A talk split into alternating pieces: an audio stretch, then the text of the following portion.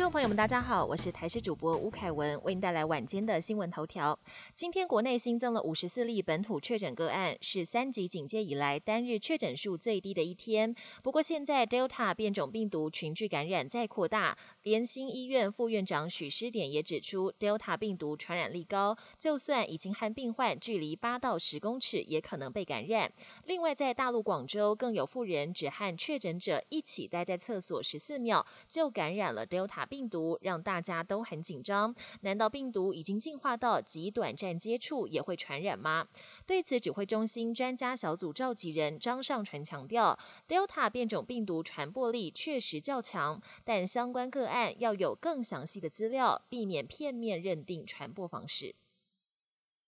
台湾自购的四十一万剂莫德纳疫苗明天即将来台，而美国赠送给台湾的莫德纳疫苗第一批一百一十万剂也将在明天配发。指挥中心公开疫苗分配原则，将以各县市还没接种的第五类族群为主，另外也会依照各县市第一剂已分配数配发第二剂，还会以各地六十五到七十四岁长者百分之三十的人口数分配剂量。至于第一剂施打疫苗残疾的民众，第二剂该。该怎么办？指挥中心表示，如果未来接种者有在名单内，不一定第二剂也要打残剂。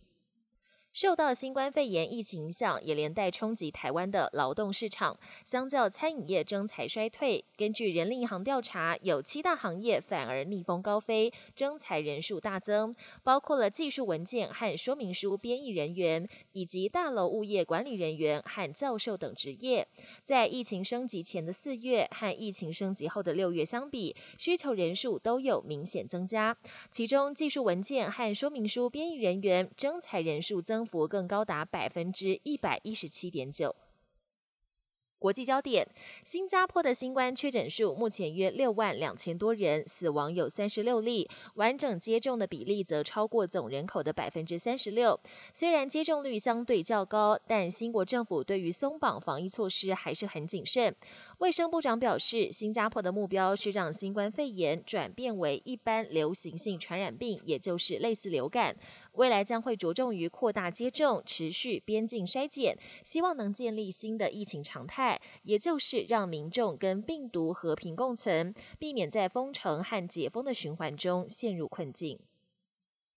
日本疫苗接种正如火如荼展开，至少已接种完第一剂的人突破两千七百万大关，占日本总人口的百分之二十一。现在疫苗施打在往六十四岁以下的群众推进，这一波接种都是使用莫德纳疫苗，但追踪最近接种完疫苗的自卫队队员发现，百分之六十三的人在接种当天施打部位出现疼痛，感到疲劳的人则有百分之十三。